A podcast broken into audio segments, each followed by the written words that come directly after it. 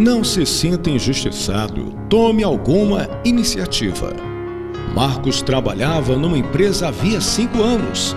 Bom funcionário, dedicado, cumpridor de seus deveres, pontual nos seus compromissos.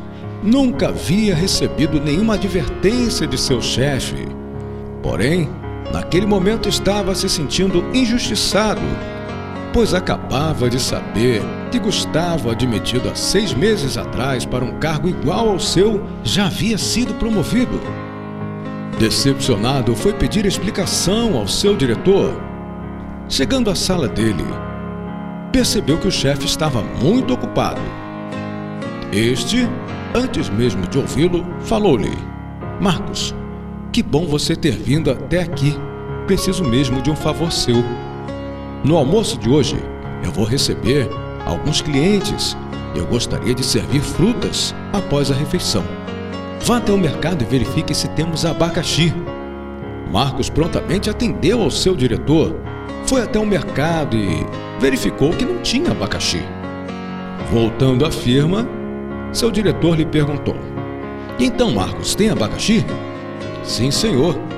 E quanto custa? Ah, isso eu não perguntei, não.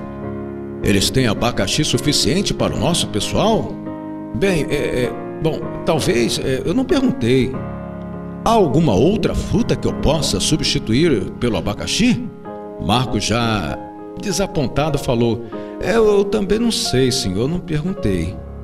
O diretor pegou o telefone e conversou com o novato, pedindo-lhe o mesmo favor que havia solicitado a Marcos. E após dez minutos, Marcos ainda se encontrava na sala do chefe quando Gustavo voltou. O diretor perguntou: E então, Gustavo, eles têm abacaxi? Sim, chefe, eles têm quantidade suficiente para todo o pessoal. Se o senhor preferir, eles também têm melão, laranja e mamão.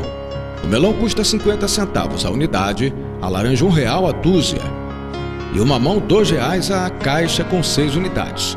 Eu disse também que iríamos precisar de grandes quantidades e com isso negociei um bom desconto. Deixei tudo reservado. Assim que o senhor decidir, volto lá e confirmo o pedido, concluiu Gustavo.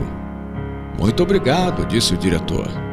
Depois virou-se para Marcos, que havia presenciado tudo, e perguntou: Desculpe-me, Marcos, mas você veio à minha sala e parecia que queria dizer alguma coisa? E Marcos então respondeu: Não, senhor é nada importante. E retirou-se envergonhado.